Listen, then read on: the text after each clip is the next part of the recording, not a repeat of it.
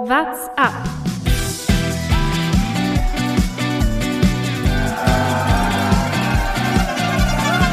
Alle rüber, Jattak, alle, alle rüber! Der Radsport-Podcast. der Morgen danach, während die Vuelta-Fahrer wahrscheinlich noch mit einem Muskelkater zu kämpfen haben, schauen wir uns hier wieder mit müden Augen an. Montagmorgen. Jungs, wir müssen aufhören, so früh aufzunehmen. Das ist definitiv mein Anliegen an dieser Stelle für diesen Podcast heute. Mein Name ist Lukas Bergmann. Herzlich willkommen zu einer neuen Folge WhatsApp und mir zugeschaltet meine beiden Kollegen Jonas Bayer. Grüße euch. Ich, ich sag schon mal einen kleinen Satz, auch wenn du gleich Thomas begrüßen willst, aber ich habe mir die letzte Folge mal angehört und äh, man hört auch, dass wir am frühen Morgen aufgenommen haben. Das will ich Absolut. wohl sagen. Absolut. Und Thomas Gerlich ist natürlich auch im Boot. Einen wunderschönen guten Morgen. Männer, wir werden alt. Aber zweimal in Folge Back-to-Back, Montagmorgen, das äh, sollten wir eigentlich nicht mehr machen. Aber ich will mal so viel sagen, der Morgen danach, ich wusste gerade nicht, von wem du sprichst. Ob du Radprofis meinst oder dich selber, Lukas. Weil so viel will ich mal aus dem Nähkästchen plaudern. Gestern haben wir zusammengearbeitet an meinem Sonntag, das war schon schlimm genug. Aber Sonntagmorgens, Lukas Bergmann mit den kleinsten Augen, die ich gesehen habe. Oh, da war am Samstagabend schon was los. Und ich würde mal so viel behaupten, die Augen sind am Montagmorgen noch ein bisschen kleiner geworden. ist richtig, aber das lag nicht daran, dass ich gestern Abend feiern war. Zu viel Arbeit. Wahnsinn. Basketball, Football und so weiter, was alles nicht passiert. Und auch noch ein bisschen Radsport nebenzu um jetzt nochmal, äh, dass wir auch die, die, den Wut, äh, die Wut von allen Leuten, die in der geregelten Arbeit nachgehen, auf uns ziehen. Früh morgens bedeutet hier 8.30 Uhr. Und äh, wir sehen aus, als sei es 5.30 Uhr für alle Normalarbeitenden, die auch äh, so aufstehen müssen. Das wollte ich jetzt eigentlich verschweigen von der Uhrzeit. Ich hätte einfach nur früh morgens stehen gelassen. Da muss man aber dann auch fairerweise dazu sagen, für Lukas Bergmann hat der Arbeitstag ja gestern auch erst um 24 Uhr geendet um ausnahmsweise Berge auch mal zu, zu verteidigen. Vielen Dank, Thomas. Ich weiß es sehr zu schätzen. zu schätzen. Zu schätzen, ja. Die Zunge ist noch nicht so ganz gelöst. Aber äh, wenn wir schon beim Thema verteidigen. Oder wir fangen jetzt einfach an, montags morgens zu trinken. Vielleicht hilft das. So ein kleiner, so ein kleiner Schnaps Montagmorgen, in Kaffee mit rein und dann, vielleicht versuchen wir das nächste Woche mal. Espresso Martini zum Aufstehen und dann äh, mm. ist die Zunge locker und das Hirn wach. Oder weich. ja, je nachdem. Lass uns auf den Radsport schauen. Das Wichtigste ist, glaube ich, eigentlich, das Triple ist möglich. Man kann alle drei Grand Tours in einer Saison gewinnen. Wenn auch äh, wahrscheinlich nicht bei den Männern, weil da mit 21 Tagen ist das, glaube ich, eher nicht möglich. Aber äh, Annemiek van Vleuten hat es geschafft. Hat auch die Huelta Challenge gewonnen. Ähm, beeindruckende Leistung wieder, weil sie ehrlicherweise außer Konkurrenz eigentlich fast wieder gefahren ist, oder? Wie habt ihr es gesehen? Im Endeffekt ist es doch jetzt schon fast das Quadrupel. Also mit der Vuelta letztes Jahr und dann dieses Jahr alle drei Jahre. Sagen wir so vier Grand Tours in Folge. Zur Vollständigkeit. Aber müssen wir, da, müssen wir dann fast auch noch so mit anfügen.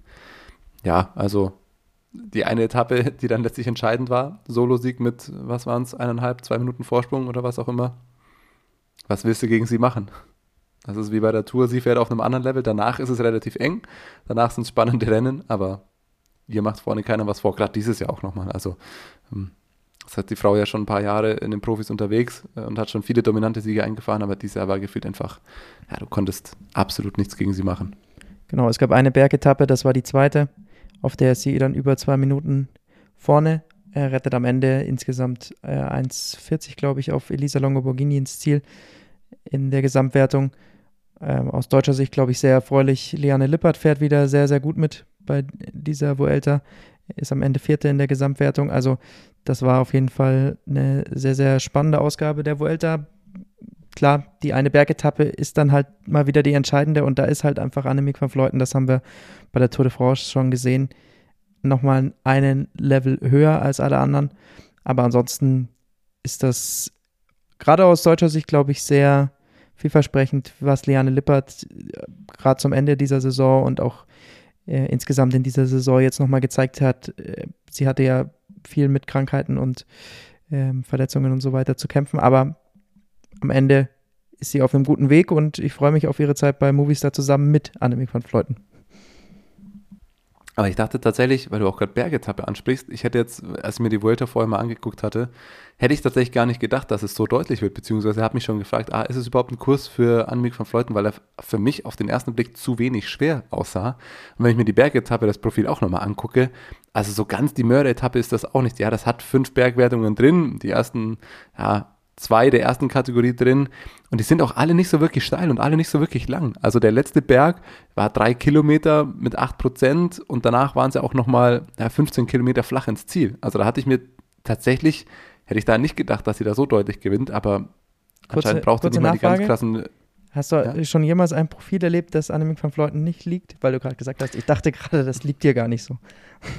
Also, Also ich- das habe ich noch ja, nicht erlebt, das. Profil, das ihr nicht liegt. Absolut, aber ich hätte tatsächlich gedacht, okay, da ist es nicht wie bei der Tour, dass es so lange oder ganz steile oder sonstige Berge sind, wo sie halt einfach äh, mit äh, purer Power, die sie einfach so viel, so viel stärker ist als alle anderen, dass sie da so gewinnt. Und ich hätte gedacht, okay, da können vielleicht noch ein paar mitgehen. Anscheinend ist es nicht so und du hast vollkommen recht, es braucht nicht mal die, die monsterschweren Bergetappen, sondern auch die mittelschweren Bergetappen und sie ist trotzdem eineinhalb Minuten vor allen anderen im Ziel. Ich bin mir auch nicht sicher, ob diese mittleren Berge ihr nicht fast noch besser liegen, weil ehrlicherweise ist sie auch im Zeitfahren so wahnsinnig gut. Und wenn dann hinten eine kleine Gruppe ist, die vielleicht nicht hundertprozentig zusammenarbeitet, dann kann es einfach sein, dass sie vorne alleine äh, schneller ist und ihr das nochmal besser liegt, weil sie einfach da diesen Motor hat und, und da durchtreten kann. Also äh, wie, wie Lukas gesagt hat, man kann dann nicht sagen, ja, sie braucht super schwere Berge, sondern sie kann halt auch auf diesen mittleren Bergen dann Vorsprung rausfahren und den einfach halten. Ansonsten war es bei dieser Vuelta ein bisschen eine traurige Geschichte, dass Anna Kiesenhöfer eine richtig schöne Attacke wieder gefahren ist, ähnlich wie wir das bei Olympia ja schon gesehen hatten. Diesmal wird sie allerdings ein Kilometer vor dem Ziel eingeholt und ich habe schon sehr, sehr viele Fahrradfahrer und Fahrradfahrerinnen im Ziel vom Rad absteigen sehen, die fertig waren, sich erstmal hinsetzen mussten, hinlegen. Aber Anna Kiesenhöfer, wie die im Ziel von ihrem Rad beinahe gefallen ist und danach einfach minutenlang auf diesem Boden lag. Also so viel All-Out habe ich wirklich selten in einem Bild gesehen. Das war heftig. Absolut verrückt. Und sie hat auch danach auf, auf Instagram gepostet, dass das ist die Art und Weise, wie sie Rad fährt. Das fand ich dann ziemlich spektakulär, dass sie das nochmal gepostet hat. Das, offensichtlich ist es so. Ähm, sie fährt ja gar nicht so viele Rennen auch, natürlich. Wissen alle noch von letztem Jahr, hat noch einen anderen Job. Ähm, und wahrscheinlich ist es einfach so, dass sie nicht so gerne im Feld fährt. Dann geht sie lieber halt attackieren und, und fährt vorne draus und versucht sowas und kann sich richtig weit äh, in den roten Bereich fahren. Ich glaube, das kann man relativ klar sagen. Jetzt ist das Rennen halt einfach mal wieder komplett alleine gefahren. Also bei Kilometer Null attackiert, dann hat sie zwischenzeitlich ja acht oder neun Minuten, glaube ich, sogar Vorsprung und dann bist du einen Kilometer vor Schluss eingeholt. Also die fährt einfach das komplette Rennen alleine vorne Vollgas und beinahe hätte es gereicht. Schade, dass nicht. Es war währenddessen, äh, hat man schon wieder ein bisschen gemerkt, so in der Twitter-Bubble auch, oh, äh, das nehmen alle wahr. Es, sie ist wieder, Kiesenhöfer ist alleine weg. Äh, Kiesenhöfer macht es wieder wie bei Olympia. Sah witzigerweise auch, ähm, glaube ich, herausgefunden zu haben, das erste Rennen, dass sie seit Olympia wieder gegen Annemiek van Fleuten gefahren ist. Im Endeffekt, weil sie seit Olympia quasi nicht mehr gegeneinander gefahren sind. Aber, also das heißt gegeneinander oder in einem Rennen beide am Start waren, sagen wir es mal so. Und ähm, ja, leider hat es nicht ganz gereicht, aber wie sie dann vom Rad fällt, weißt du, okay, einfach mal schön wie lange ging das Rennen? Drei Stunden alleine schön in die Fresse gehauen und dann vom Rad gefallen. Schön. Ehr- Ehrlicherweise glaube ich, dass, weil sie Olympiasiegerin wurde mit dieser Taktik, dass dieses Mal nicht funktioniert hat. Ich glaube, da war es ihnen dann, den anderen Fahrerinnen und Teams schon klar. dass hier, da müssen sie jetzt aufpassen. Da können sie nicht einfach irgendwie Larifari machen, sondern die kann sowas auch durchziehen. Naja, gut, aber auf dem letzten Kilometer, also das sieht dann zwar schon immer kalkuliert aus, aber wenn es so knapp ist wie da, dann ähm, kann das auch mal ein bisschen falsch kalkuliert sein. Also das ist dann schon auch immer ein knappes Ding und nicht immer ganz so souverän, wie es vielleicht wirken mag. Ja, bin ich, bin ich voll bei dir, aber ich glaube, dass sie, also hätten sie sie nicht gekannt durch den Olympiasieg, weil sie fährt ja eigentlich so gut wie keine Rennen. Also sie hat ja ganz wenig Renntage einfach dieses Jahr. Äh, Im Grunde war es jetzt diese Huelta und Europameisterschaften und äh, österreichische Meisterschaften. Ähm, da wäre sie wahrscheinlich durchgekommen. Einfach weil sie sie nicht so gut kennen und dann ist sie einfach super stark und, und kann halt so ein Ding dann auch durchziehen und so haben sie wahrscheinlich das eher im Hintergrund. Dann schauen wir zu den Männern. Ganz kurz? Kurzer Einschub noch. Ich wollte gerade abwarten, ob noch dazu was kommt. Äh, ich will auch nochmal einfach, weil es äh, nochmal auffallend gut ist, zur Tour Cycliste Feminin der Ardèche, äh, Namen höchstwahrscheinlich wieder falsch ausgesprochen, äh, gucken, aber ein 2.1 Rennen, das gerade so ein bisschen im Schatten der, der Vuelta der, der Frauen stattfindet, aber ähm, da nochmal einen Namen droppen, beziehungsweise ich glaube, wir haben ihn auch schon mal oder sie schon ein, zwei Mal erwähnt und ähm, findet immer mehr Beachtung. Antonia Niedermeyer, ähm, vielleicht schon manchen Begriff, ist äh, mal wieder so, ein, so eine Sportlerin, die ähm, wird unter anderem, glaube ich, auch von Dan Lorang trainiert, ähm, das ja für ein Begriff ist, auch Skibergsteigerin, die da so ein bisschen äh, seinen Quereinstieg in den Radsport äh, gefunden hat, erst seit letztem Jahr im Endeffekt Rennen fährt, beziehungsweise erst seit September letzten Jahr so wirklich Rennen fährt. Ähm, und die auch schon bei der ähm, EM, glaube ich, letztes Jahr und auch, glaube ich, bei der WM ähm, auf sich aufmerksam gemacht hat, weil sie auf dem Podium war. Die fährt er nämlich aktuell äh, in Führung, sagen wir mal. Die hat zwei Etappen gewonnen ähm, mit einer Minute und eins mit 30 Sekunden Vorsprung. Heute, jetzt am Montag, wo wir aufnehmen, ist die letzte Etappe, aber die ist da äh, drauf und dran, wohl die erste Rundfahrt zu gewinnen ähm, und das mit 18 Jahren, ähm, die sie erst äh, jung ist. Ähm, führt da natürlich, äh, 19, Entschuldigung, muss mich korrigieren, aber da natürlich auch noch im Nachwuchstrick unterwegs. Also ein bisschen der Tour de l'Avenir-Style, den wir letzte Woche bei den äh, bei den männlichen Nachwuchsfahrern gesprochen haben, ähm, den macht Antonia Niedermeyer da bei den Frauen. Fühlt sie den vor, sagen wir es mal so. Also fährt er wohl, also ehrlicherweise habe ich nichts gesehen. Ich weiß auch gar nicht, wo man das sehen kann, aber wenn man die Ergebnisse anguckt, sieht das sehr beeindruckend aus. Und der nächste Name, den man auf jeden Fall auf dem Zettel haben sollte. Vor allem sind es richtige Bergetappen auch. Also die ist stark an den Bergen, in den Bergen. Äh, die Etappen, die sie gewonnen hat, waren richtig, richtig schwere Etappen. Also ich glaube, da ist ein Riesentalent auf dem, auf dem Weg. Fährt aktuell noch beim Nachwuchsteam von, von Canyon und ich glaube, nächstes Jahr nicht mehr. Jetzt so eine kleine These da. Wir müssen Dann können wir zu den Männern schauen. natürlich noch über eine Etappe bei den Männern äh, sehr, sehr ausführlich sprechen, bevor wir, glaube ich, gleich über die Gesamtwertung sprechen, weil das war mit das große Thema natürlich vergangene Woche. Es war die Etappe 17, in der Primus Roglic mal wieder aus dieser Vuelta, oder was heißt mal wieder, aber aus der Vuelta ist er jetzt noch nicht so oft ausgestiegen, aber mal wieder aus einer Grand aussteigen muss nach einem Sturz. Und im ersten Moment sieht alles so aus, als äh, hätte er sich das ein bisschen selbst anzukreiden. Er ist, ähm, hat attackiert, drei Kilometer vor dem Ziel, auf einer Etappe, die eigentlich als Sprintankunft erwartet war und ähm, relativ flach hinten raus, aber es war dann doch eben nochmal so ein bisschen ansteigender und dann hat er einfach gedacht, jetzt probiert das mal, konnte sich da auch lösen, war dann in einer Fünfer- oder Sechser-Gruppe, glaube ich, ähm, in Richtung Ziel gefahren und fährt dann aber hinten auf Fred Wright auf, so sieht es im ersten Moment aus, und stürzt dann, muss mit den Verletzungen danach die Vuelta aufgeben, aber jetzt im Nachhinein macht er Fred Wright für diesen Sturz verantwortlich? Jetzt ist die Frage. Wie habt ihr es gesehen? Es ist jetzt nicht so, dass es super viele Kameraperspektiven gibt, die es wirklich auflösen lösen können, aber es ist natürlich die große Diskussion der vergangenen Wochen, äh, der vergangenen Woche gewesen. Also ich habe, ich will es nicht zu einfach machen, aber ich habe irgendwie auf Twitter ein Foto gesehen oder ein Meme oder so, dass es schon so ein bisschen auch einen Punkt dieses, dieser Thematik beschrieben hat. Diese Kamerashot von vorne, ganz links diese Reihe der Sprinter und rechts die ganze Straße frei mit einem großen Kreis, so Places where Roglic äh, should have ridden oder sonst wie. Also so viel Platz wie da war und Roglic hält voll in diesen Sprint mit rein. Er fährt von hinten für mich sieht es aus der Kameraperspektive und das, was man gesehen hat, schon auch so aus, als wäre es ein normaler Sprinter-Unfall, nämlich in dem Roglic zu nah da hinten dran fährt. Äh, Fred Wright, ich sehe da jetzt keine große Linienänderung in seinem Sprint oder dass der sich da unfair bewegt hat. Ähm, und am Ende fährt Roglic da drauf, stürzt, super bitter für ihn, aber ähm, erstens sehe ich keine Schuld bei Fred Wright und zweitens, wenn man dann als Roglic dann auch noch so mit in den Sprint reinhalten muss, ähm, ehrlicherweise, das hätte ihn, hätte ihm doch locker gereicht, wenn er mit der Gruppe einfach mit reinfährt. Ähm, ich weiß gar nicht, warum er da so voll mit reingehalten hat. Ähm, also ich, für mich ist das schon, schon ein, ein eigenes Verschulden bei diesem Sturz und ich finde vor allem jetzt diese, diese Art da im Nachhinein, ich glaube, das kam ja wirklich erst zwei Tage später oder so, dieses Pressestatement rauszuhauen über das Team, fand ich kommunikativ ungewohnt schlecht von Jumbo Wismar auch. Ähm, auf verschiedenen Stellen, weil erstens, also aus Roglic Sicht kann ich es nicht ganz verstehen, dass er da so nochmal gegen den Fahrer nachtritt oder das nochmal so auspackt. Ähm, ist auch ungewöhnlich, weil ich Roglic eigentlich sonst als sehr fairen Fahrer wahrgenommen habe. Allein wegen des Statements habe ich nochmal überlegt, hm, okay, hat er vielleicht, hat er vielleicht doch einen Punkt. Ähm, das finde ich aber unglücklich, weil es ändert daran nichts mehr und ich sehe da keine Schuld bei Fred Wright und dann verstehe ich auch nicht, warum das Team das nochmal so durchwinkt. Also selbst wenn das von Roglic käme, dass das Team sagt, ja, alles klar, das setzen wir mal so als Statement raus. Die müssen doch eigentlich wissen oder sollten doch wissen, was da auf sie zukommt. Oder es kommt vom Team aus. Ähm, dann verstehe ich es noch weniger eigentlich, weil man das weiß, was das doch, also das, man weiß, dass man damit kommunikativ eigentlich nichts erreichen kann und nur eine Diskussion aufmacht, die eigentlich nicht da ist und die, die auch nichts mehr bringt. Also ich kann es von beiden Seiten nicht verstehen.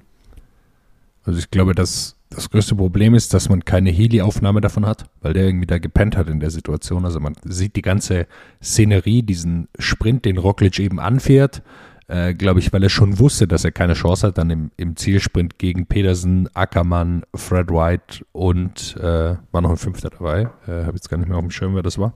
Von Poppel. Ah, von Poppel, genau, danke dir. Und äh, ich am Ende will er dann hinten wieder einscheren in die Gruppe quasi, um den, mit dem Windschatten dann, glaube ich, mit ins Ziel zu rollen. Und da crasht er eben gegen Fred White. Und da ist eben die Frage, und man bräuchte die, um das hundertprozentig zu sagen, dass Fred Wright da eine Schuld hat, bräuchte man die Bilder von oben. Also sonst ist es einfach, äh, glaube ich, nicht, nicht zu verifizieren, so von vorne oder irgendwas. Deshalb finde ich es nochmal schwerer, diese Anschuldigung, weil Thomas, bin ich voll bei dir, wie du gesagt hast, es wird ja nichts daran ändern. Und das ist jetzt dann so irgendwie so eine gefühlige Sache, dass Roglic das fühlt, dass, äh, dass da Fred Wright irgendwie eine Schuld hat.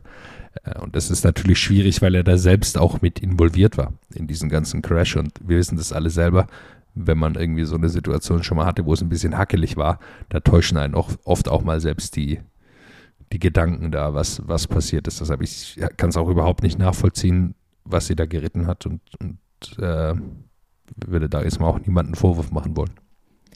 Etappe 16 war es übrigens, ich hatte vorhin 17 gesagt, es war auf der 16. Etappe. Es gibt halt genau zwei Perspektiven. Die eine stammt tatsächlich nur von dem Zuschauer, der das Ganze von der Seite gefilmt hat, wo man so ein bisschen schon erahnen kann, okay, Fred Wright lehnt sich ein bisschen gegen Roglic und danach kommt es zum Sturz. Da sieht es im ersten Moment so ein bisschen so aus, als könnte Fred Wright vielleicht seine Linie geändert haben, aber wenn man es sich dann nochmal genau von vorne anschaut, und da ist es relativ deutlich erkennbar, weil eine Linie genau auf der Straße gerade entlang führt und Roglic fährt auf dieser Linie erst und verlässt die dann aber in Richtung Fred Wright. Das ist, also eher geht diese Richtungsänderung von Roglic aus als von Fred Wright.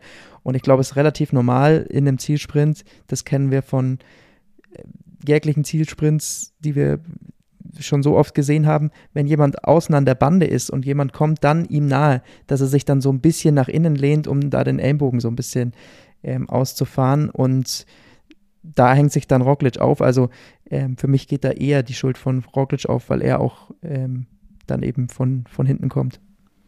Allein wie lange wir jetzt schon drüber diskutieren. Und ja, es gibt keine 10 Kameraeinstellungen, aber zwei, drei gibt es ja eben. Und äh, wenn man da jetzt keine hundertprozentige oder wie man das vielleicht so oder klare Schuld erkennen kann, dann finde ich ist dieses Statement schon eigentlich unnötig. Weil es also es sieht nicht so aus, als ob das klar ein Fehler von Wright und Roglic kann gar nichts dafür. Roglic hält da mit rein, Roglic fährt da genauso. Am Ende war es Unvermögen, Pech. Vielleicht hat Wright ein bisschen seinen Anteil daran, aber es ist auch ein Sprint. Also ähm, da ist immer Körperkontakt irgendwo da. Und sobald das, solange das schon so unklar ist, dass wir drei jetzt hier schon fünf Minuten drüber diskutieren, finde ich, ist dieses Statement eigentlich schon totaler Quatsch gewesen. Was mich am meisten allerdings in der ganzen Sache überrascht hat, die Attacke von Roglic und wer ist der Einzige, der mitfahren kann? Pascal Ackermann. Das war, also geiles das war Ding. crazy. Aber welche Rennsituation, das hätte ich mir vorher niemals, niemals vorstellen können, dass man sagt, ja, es gibt eine Etappe, da zündet Primus Roglic eine Attacke und der Einzige, der mitfahren kann, ist Pascal Ackermann. In welchem Universum leben wir? Keiner konnte da mitfahren. Remco hat hinten mal kurz ein bisschen Luft aus dem, aus dem Reifen gelassen, okay, aber sonst, das war erstmal stark. Und dann hat es relativ lange gebraucht, bis Petersen da wieder rangekam, äh, rangekommen ist. Ähm, das war stark. Also das Bein bei Ackes ist schon dran, das kann man nicht sagen, weil wie er da mitgefahren ist mit, äh, mit Roglic, Hut ab. Absolut, der war in super Form. Hat irgendwie dann aber trotzdem wieder nicht ganz das Glück gehabt, vielleicht nicht ganz die taktische Raffinesse, äh, nicht ganz das Leadout immer, das ihm diesen Sieg, den er sich sicherlich verdient gehabt hätte, irgendwie beschert hat. Aber er hat jetzt am Ende auch wieder gezeigt, ähm, ja, er hat es auf jeden Fall drauf und irgendwann wird es hoffentlich dann auch wieder klappen mit dem, mit dem großen Sieg für Pascal Ackermann. Aber du bist jetzt gerade so schnell drüber hinweggegangen. Das war nämlich das andere Thema dieser, dieser Etappe, das für viel Diskussion gesorgt hat, nämlich Remco Evenepoel. Und zwar hat er, als Roglic diese Attacke zündet, auf einmal den Arm gehoben. Der Reklamierarm, den wir sonst von Manuel Neuer beim Fußball kennen, kam diesmal von Remco Evenepoel und zeigt an, ich habe hier einen Platten. Und das hat dazu geführt, weil das kurz nach der 3-Kilometer-Marke eben war, dass er in der Gruppe gewertet wurde, in der er sich zu diesem Zeitpunkt befunden hat. Und das war acht Sekunden hinter Roglic. Am Ende hätte eigentlich Roglic, jetzt nehmen wir mal den Sturz noch weg, hätte natürlich viel, viel mehr äh, Vorsprung noch haben können, aber das war dann eigentlich alles egal, was der da vorne gemacht hat und was da passiert ist, denn er hat am Ende, hätte er so und so nur acht Sekunden auf Remco Evenepoel rausgeholt, der da mit diesem Platten nochmal Glück gehabt hat, in Anführungsstrichen, Fragezeichen. Er hat danach im Interview gesagt, ich würde niemals etwas vortäuschen, aber natürlich wird sowas ihm vorgeworfen. Also es war dann relativ klar danach, ich glaube, er hat es auch selbst gesagt, dass er äh, den Platten schon früher hatte und dann eben in diese drei Kilometer Zone reingefahren ist. Ähm, das kann ich mir auch vorstellen, das ist eigentlich relativ normal, dass man das natürlich ausnutzt. Kann man ihm auch nicht vorwerfen. Ich will ihm auch nicht vorwerfen, dass er da irgendwie betrogen hat oder sowas. Ich glaube eher, dass die Regel ein bisschen scheiße ist bei solchen Rennen, äh, bei solchen Sachen, weil dann äh, es verleitet halt dazu und ja, am Ende fährt Roglic vier Minuten all out und hinten der Gesamtführende gondelt da einfach ins Ziel. Die Bilder sind einfach scheiße. Man sitzt dann da und denkt, nee, das ist doch jetzt nicht wahr hier man, man will ja das Drama auch haben irgendwie, auch wenn natürlich ist es dann auch kacke, wenn einer wegen einem Platten dann so viel Zeit verliert, aber ja, das ist extrem schwierig dann, wenn man die Chance hat, auch im Gesamtklassement vielleicht eine, eine Lücke zu reißen zu können und er war auch super schlecht positioniert, das muss man auch nochmal dazu sagen. Also er hat jetzt auch nicht die Möglichkeit gehabt, genauso wie Enric Mass, mit Roglic mitzugehen. Im Unterschied zu Pascal Ackermann, die haben offensichtlich auch mit sowas gerechnet. Äh, im, im, Unterschied zu ihren Gesamtklassementfahrern, die haben nicht damit gerechnet.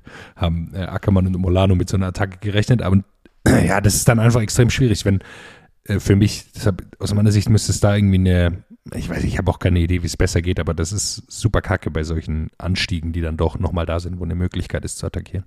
Ja, aber wie soll man die Regel ändern? Ja, vor allem war es ehrlicherweise schon wieder schlecht, äh, dass es relativ lange gedauert hat, bis da ein klares Ergebnis stand.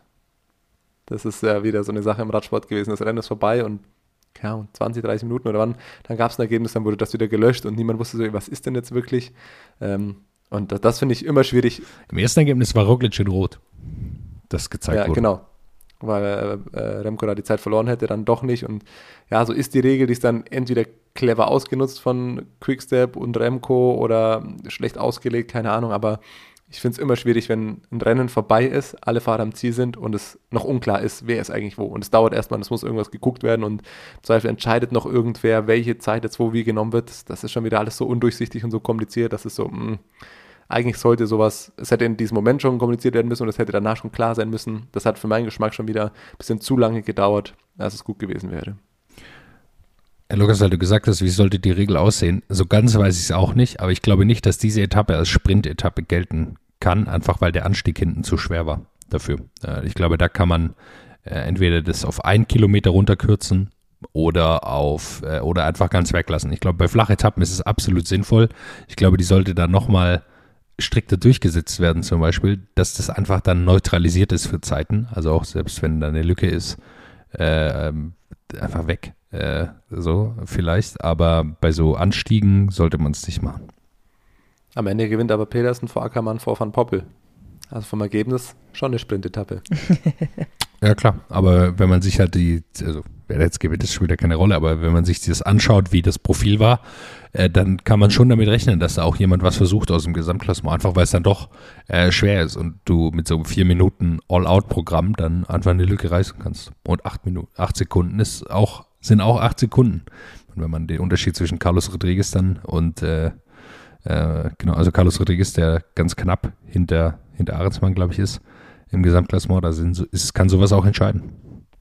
Ja, und es ist natürlich dann schon auch fragwürdig, wenn das dann eben so einen, so einen Spielraum lässt. Wir wollen jetzt da Remco nichts vorwerfen. Da, das kann natürlich keiner nachweisen, aber wenn irgendjemand zukünftig da- das jetzt sieht und sich denkt, okay, wenn das nächste Mal jemand attackiert und ich bin in schlechter Position, sieht ja kein Mensch, ob ich da jetzt wirklich einen Platten habe. Ja, Also- klar. Ja, die, es ver, also es verleitet einfach dazu. Ja, also Genau. jeder, der jetzt auf dieser Etappe Zeit verloren hat, der fasst sich an den Kopf, der hätte lieber unten einfach im Anstieg die Hand gehoben und gesagt, ah, verdammt, leider schaffe ich es nicht.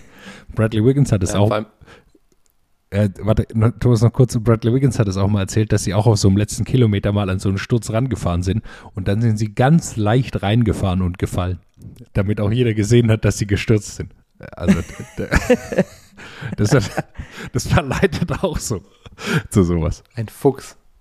Ja, vor allem ist es am Ende nicht so, dass es, ähm, also das kannst du clever ausnutzen und vor allem dann nicht nur, dass du nicht nur acht Sekunden verlierst, sondern der viel größere Ding ist ja, du sparst einfach, wie du sagst, du sparst einfach schön den Effort. Roglic hat sich da einmal wieder schön ans Limit und kaputt gefahren und sonst wie.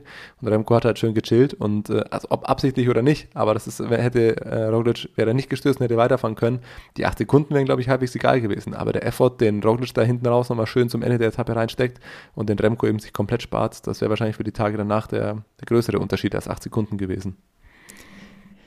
Durch den Sturz hat sich das dann natürlich eh irgendwie so ein bisschen in, in Luft dann auch aufgelöst. Und Sagst, wie es, ist, die Vuelta wurde langweilig in Woche 3. ja, ab diesem Zeitpunkt war es dann irgendwie in der Gesamtwertung auch sehr, sehr deutlich. Remco konnte dann das rote Trikot eigentlich immer souverän verteidigen, hat sogar noch mal eine Etappe im roten Trikot gewonnen und hat das dann bis über die Ziellinie gebracht. Ich glaube, so viel mehr gibt es gar nicht dann zu analysieren in dieser letzten Woche oder habt ihr es anders gesehen? Rigoberto Urán hat eine Etappe gewonnen. Keine Analyse dazu, nur pure Freude. Rigo, Ja, deshalb absolut. Rigo.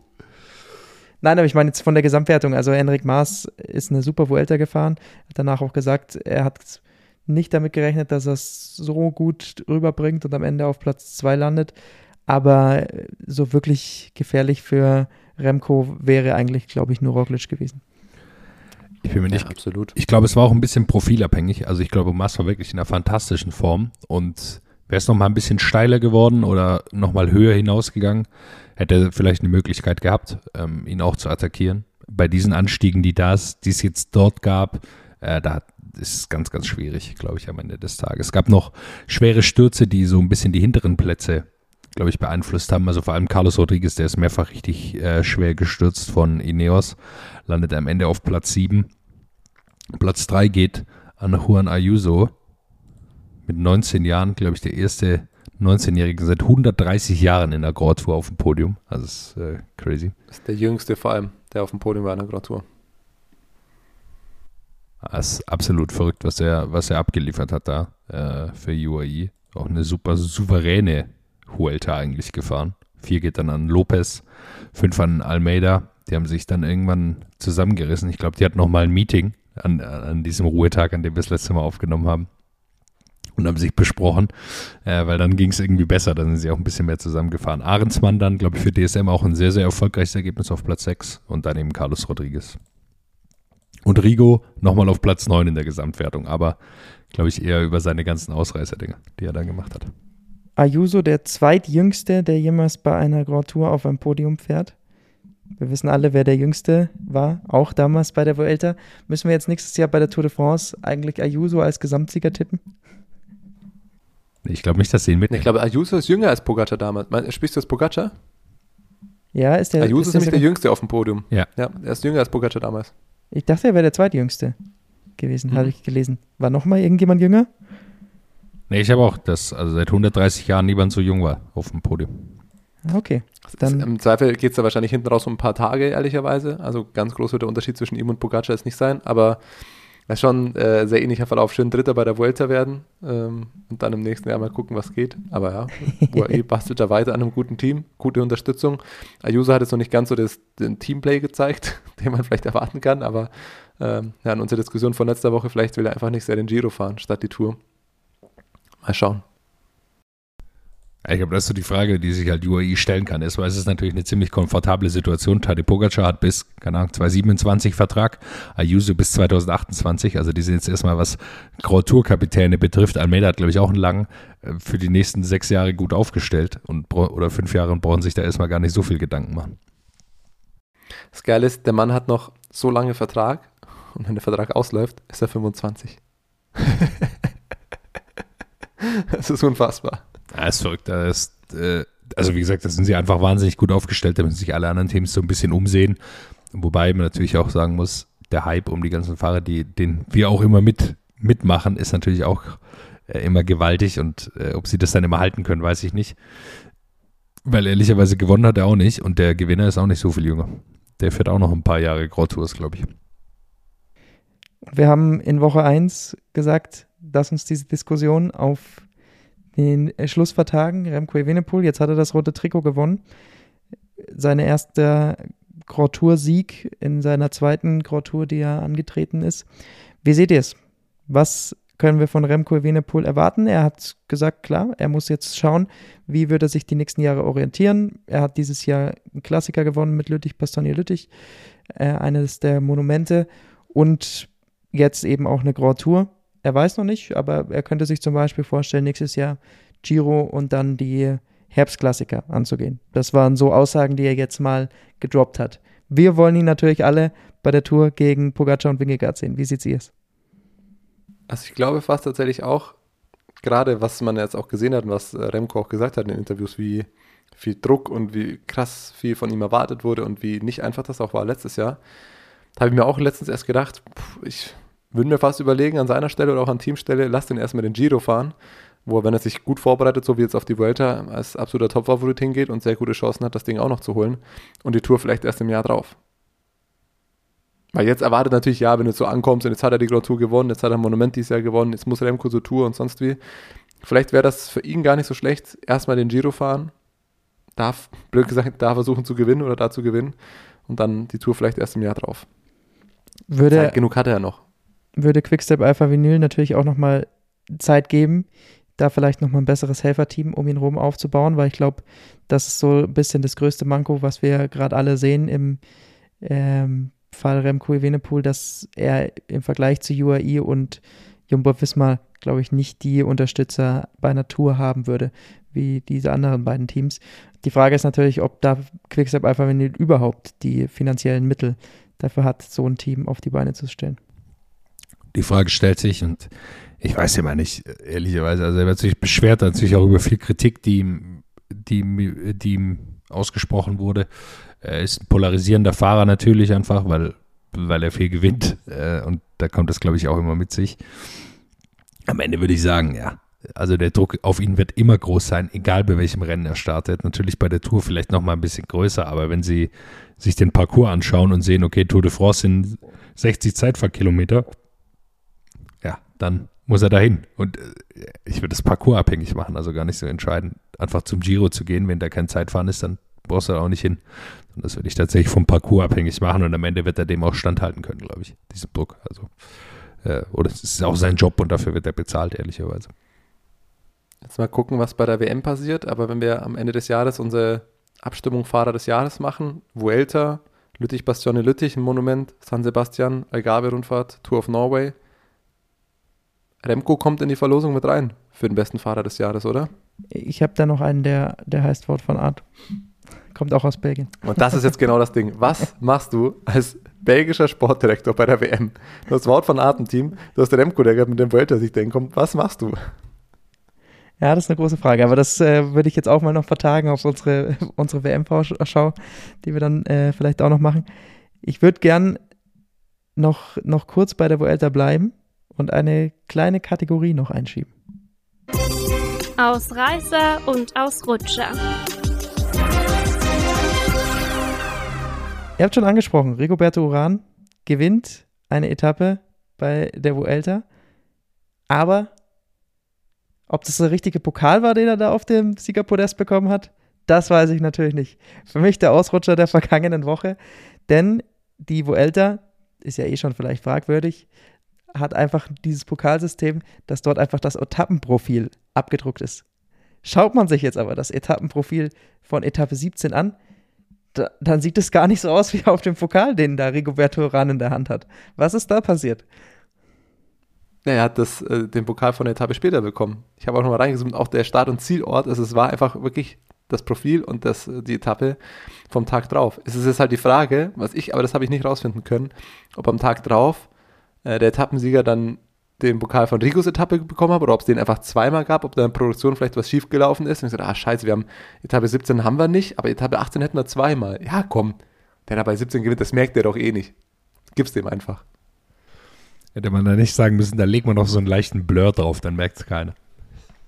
ja, dann macht zumindest Start- und Zielort weg. Dann kannst du sagen, ja, nö, also so ein bisschen wellig und hügelig, das war schon, aber wenn du halt auch noch die Orte drauf machst, dann ist so, ja, nee, das war die falsche Etappe. Vielleicht musst du ihn auch wieder zurückgeben und umtauschen. Wir wissen es nicht, aber das war natürlich ein herrliches Bild auf, auf dem Siegerpodest. Das sah definitiv äh, ein bisschen falsch aus. Und der Ausreißer für mich, aber der für die ganze Vuelta so ein bisschen Rigo, gilt. ist doch klar. Ja, Rigo sowieso. Aber die Anfahrer, sie haben es, wie Thomas Gerlich es schon vor Jahren prophezeit hat, mal geschafft, zufällig Etappen zu gewinnen. Also wir haben das bei Danny van Poppel gesehen und wir haben es bei, nee, das war Sebastian, war das van, Pop? van Poppel hast du aber nicht gesehen, aber Sebastian Molano hast du gesehen. Molano zum Schluss und wer war es wer war's denn in der ersten Woche? Irgendjemand hat das doch in der ersten Woche auch gemacht. Charlotte Kohl. Wir haben bei den Frauen drüber gesprochen, ja. Ah, da Charlotte Kohl. So rum. Bin schon ein bisschen verwirrt. Aber Molano hat es auf jeden Fall geschafft zum Schluss. in Madrid hat ähm, Ackermann als Leadout angefahren und gewinnt dann aber zufällig trotzdem diese Etappe, konnte selber gar nicht glauben. So, also ich war mir nicht ganz sicher, ob das ein wirkliches Leadout war. Also die im Latin Rouge Podcast haben gemutmaßt und der These möchte ich mich hier mal anschließen, äh, dass die einfach so anfahren, dass Molano seinen eigenen Sprint fahren darf und Ackermann einfach hinten dran bleibt. Und dass es kein richtiges Leadout ist, weil der, der haut schon richtig rein da bei 400 Meter immer. Äh, genauso wie Ackermann, der ja auch früh attackiert. Also es ist irgendwie so ein bisschen strange. Aber gut, jetzt am Ende hat es geklappt. Sie werden Erster und Dritter. Also gar kein schlechtes Ergebnis eigentlich für die beiden. Für Acker ist ein bisschen bitter, dass er jetzt tatsächlich ohne Etappensieg da rausgeht, oft nah dran war und dann gewinnt sein, in Anführungszeichen, Anfahrer dann die letzte Etappe. Naja. Ja, warum er ohne Etappensieg äh, rausgeht, muss man auch sagen. Nochmal, also nochmal ein Loblied auf Mats Pedersen, der übrigens nicht bei der WM mitfahren wird, was ich super merkwürdig finde. Also kann, kann ich überhaupt nicht nachvollziehen, warum er da nicht hinfährt. Äh, aber okay, weil der ist ja in einer, einer, bombastischen Form. Diese Etappe eben mit Roglic gewinnt er auch dann im Sprint. Also es hat, glaube ich, drei Etappen gewonnen am Ende. Grüne Trikot mit absolut riesem Vorsprung.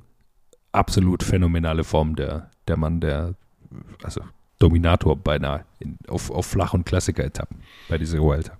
Kleiner Sneak Preview trotzdem schon mal für die WM. Äh, weiß nicht, ob ihr es gestern gesehen habt. Das Finish äh, vom Grand Prix in Montreal.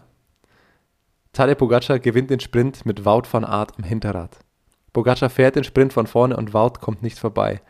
Sensationell mag man erstmal denken. Man muss sich 10 Kilometer vor Schluss auch den letzten Anstieg anschauen, was äh, Pogacar da mal gezündet hat und wie Wout von Art gerade noch hinterhergekommen ist. Also ich glaube, Wout von Art ist da schon abgeraucht.